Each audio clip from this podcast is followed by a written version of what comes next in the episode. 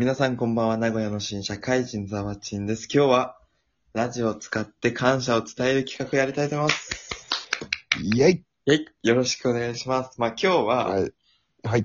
学生最後の土曜日、日曜日ということでね、まあそわそわしている学生さんたちも多い でしょうか。まあ僕たちは実際そわそわしてたんですけど、まあそういうね、ですよね学生からね、社会人に変わる、まあ変換期重要な大切な期間に、あの、バイトの一個下の声にね、感謝とメッセージを伝えたいなと思い、ねおー。ラジオ ラジオを使って感謝を伝えるということをね、やっていきたいと思います。ということで、全レギュラーの水谷に来ていただきました。よろしくお願いします。こんばんは。で、お久しぶりです。お久しぶりです。で、僕たちの間柄を説明すると、バイトの同期ということで、水谷とずっと学生時代はラジオをやっていたので、そちらの方も聞いていただけたら嬉しいです。ということで、企画に入って参りたいと思います。はい、バイト、はい一個下の声のメッセージ。まあ、大学4年生ですね。今から社会人になるということで、うん。まず全体的な印象はいかがだったでしょうか？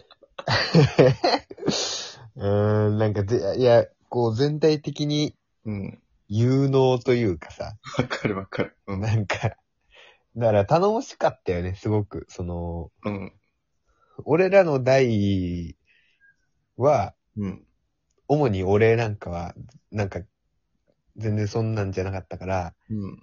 むしろバンバンいろいろ聞くみたいな。教えてくださいみたいな。なんかそういううん。頼もしさがあったから、わかる。レギュラーみたいなさ、うん。そうね。うん。なんかみんな頼もしすぎて、その、バイトでめちゃくちゃ厳しい、まあ、ワビさんっていう人がいるんですけど、ワビさんの詳細については、まあ、一番最初のラジオを聞いていただきたいんですけど、そのめちゃくちゃ厳しいワビさんがチームっていうのを作るのね。そのなんか、仕事できる子を要するに集める。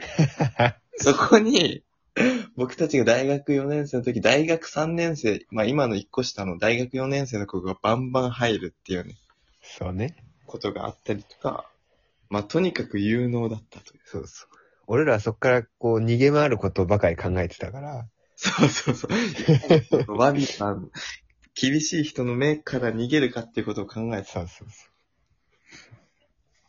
ていう印う。ただまあ真面目でね、まじ、すごく頼りになって、ね、マジで、うん、その野そういう感じ球で例えるなら、うん。9人ってレ、野球って9人レギュラーじゃん。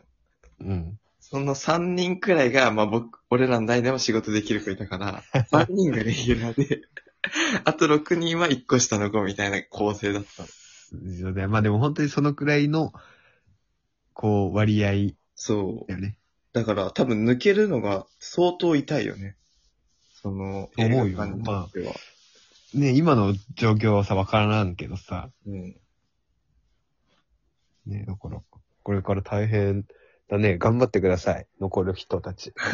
それで。っていう、すごいしっかりしているっていう子が、僕たちの一個下にはたくさんいました。はい、そんな子がね、いいんじゃないかもしれないけどね。ん？なんでもないあのねまあそんな子が、うん子たちが、まあ去年、僕たちの送別会を盛大にやってくれたんですよね。うーん、そちら懐かしいの方もちょっと振り返っていきたいんですけど、うん。いかがでしたか？去年の送別会。いやー、去年のこの時期さ、まあ、それだけじゃなくて、いろいろあってすげえ楽しかったけど、まあ、うんいや、でも、うーん、そうね。今年はね、なんかできなさくて、去年もギリギリだったじゃない？なんかできるかできないか確かにみたいな。。うん。だからすごくそうやれてよかったなーって、来年はどうなってんだろうなとか思ってたら、うん、今みたいな状況でさ。そうね。だからまあ、本当に、ななんつうんだろう、かわいそうだなとかって確かに。思うし、うん。で、なんか俺らにできることがあれば、みたいな。確かにね。まあ、そうメッセージを伝えるくらいしかできないけど、そうそうそうそうそう。そうね。ラジオを使って、あの、感謝の気持ちをね、伝えようと思いますが、あのー本当にすごくて、一人一人にメッセージをね、なんかよくある、あの、うなんつうの、色紙に書くとかじゃないんですよ。もうね、見てほしいんだけど、なんていうのかな、あれは。もう一冊の絵本みたいなものになってるんですよね。そうね。1ページ4人とか。そう。で、合計20人くらいかな。もっといたんじゃない？あ、でもそんなもんかな。書いてくれて、集めてくれて、うんそれね、今ね、僕、俺の部屋の、うん見えるとこに飾ってあるんですよ。マジで、これマジで。そんくらい嬉しくて、本当に、うん。そんなには見返すほどメンヘラではないけど、俺は。俺は見返すけどね。見返、まあでも、たまに本当に見ちゃうし、いや、まあそうだよね。あのね、何より友達来た時に自慢しちゃう。俺、うん後輩が作ってくれてってめっちゃ俺自慢すんのよ。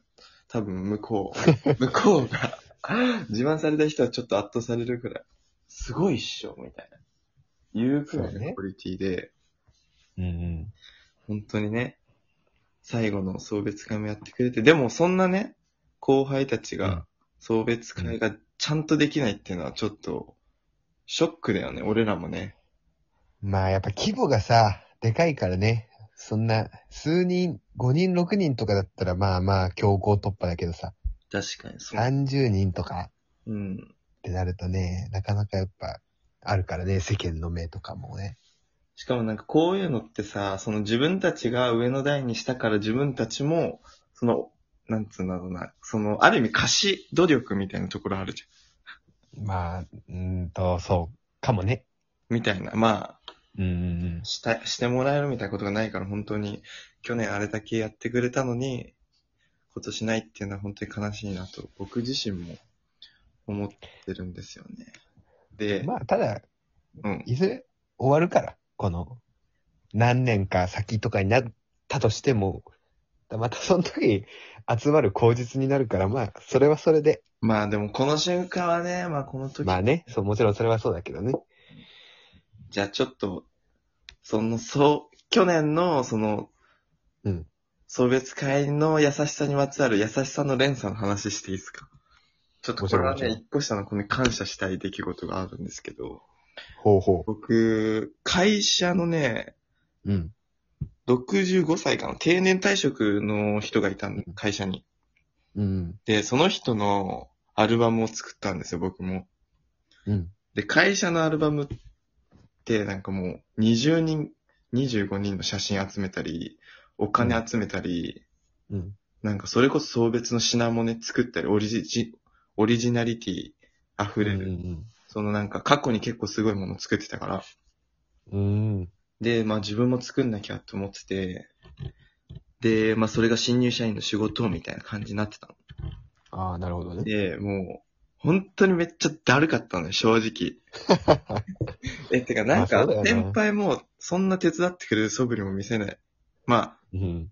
まあ、見せてくれる先輩もいるんだけど、まあさすがにそんな、あの、手伝ってくださいみたいな感じではこっちから言えないし、みたいね。なるほどね。でね、結構10時くらいまで残ってたの、業、業務終わって。それが3日くらい続いて、うん。もう本当、周りの先輩手伝いし使えねえな、みたいな思ってたの、ぶっちゃけね。そんくらうんうい、何なんだしこれ、みたいな、思ってたの。うん。でも、その時にその家を帰った時に、その去年作ってくれたみんなが、あのアルバムをうんね、見た時に、まあその内容を見たっていうか、その存在を見た時に、うん。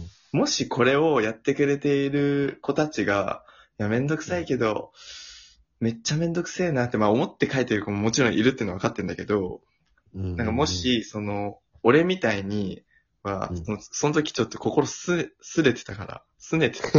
ダリーとか思ってたんだけど、そんな気持ちで、その天然退職の人に、なんかそのものを作るのがね、失礼だし、自分がこうもらったものを、そんな気持ちで作られてたら、ちょっとね、悲しいなって思ったのよ。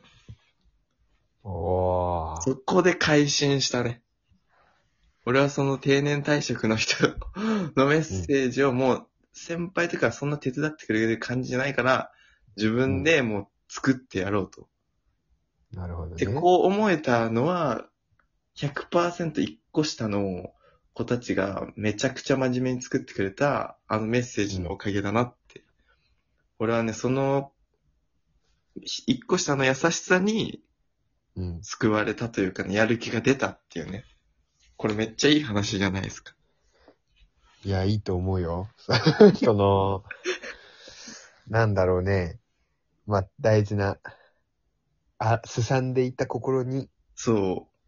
光を灯す一そう冊。そうそう。だから、優しさは連鎖するんだなって。思いましたよ。うーん。本当にありがとうと言いたいね。マジで。ちょっとね、いい話チックになったよ。うん。じゃあちょっと時間があれなので、あ、本当だ。第2弾に進みたいと思います。いい話続く終わりました。続いて第2弾も聞いてください。